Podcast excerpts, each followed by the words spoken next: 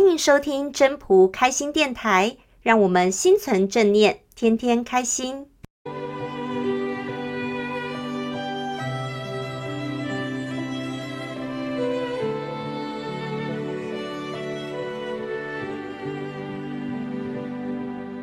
各位朋友，大家好，我是主持人 Marine。几天的连续假期，大家有没有去哪里玩啊？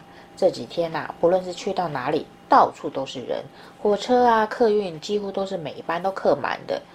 我家里的人本来临时起意想要去台中美术馆见识一下，可是也因为只剩下站票，所以也只好打消放弃这个念头哦。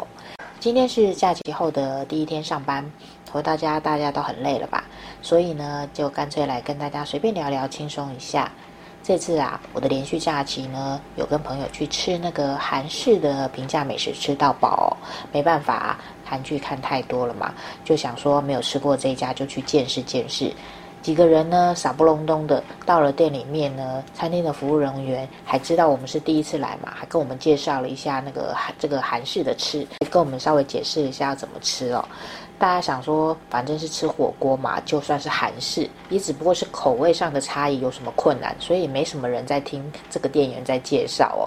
反正而且那个桌边的墙面上还有桌子上都有贴各种的那种吃法，哪有什么困难的？所以等那个店员介绍完了以后，大家就很欢乐去拿食物了。除了拿了一堆什么炸鸡啊、杏鲍菇啊、花枝啊这些炸物啊、熟食啊，还更拿了一堆什么鱼板啊、鱿鱼啊、青菜啊、丸子这些的火锅料理。一个人就说：“哎，这个韩剧里面的那个年糕哈，看起来好像很好吃，我们多拿一点。”另外就说：“哦，等一下哦，这个火锅吃完，我还要用剩下这个汤汁来炒饭来吃。”还有一个就讲说，哎，这里有好多种不同的韩国泡面，等一下你们都吃完，我要换锅来吃这个煮这个泡面来吃啊！每个人都兴致勃勃的准备大快朵颐哦，感受一下这韩剧里面所出现的各种美食哦。只可惜呢，想象是很丰满美好的，可是现实却是很骨感残酷的。为什么？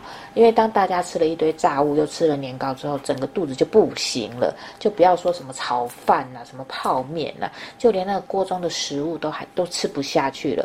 我们大家其实也没多贪心，大家也不过都只去拿过一次这个韩式的自助吧而已耶。所以当那个。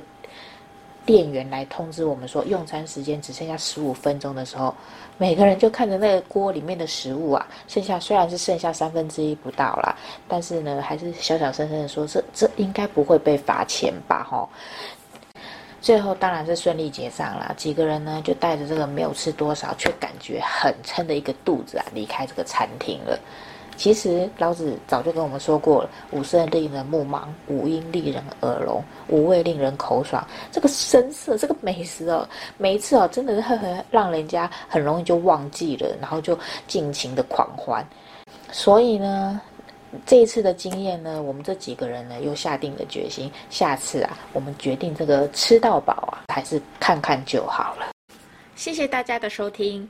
要是你喜欢今天的分享，请记得帮我按赞、订阅，还要打开小铃铛。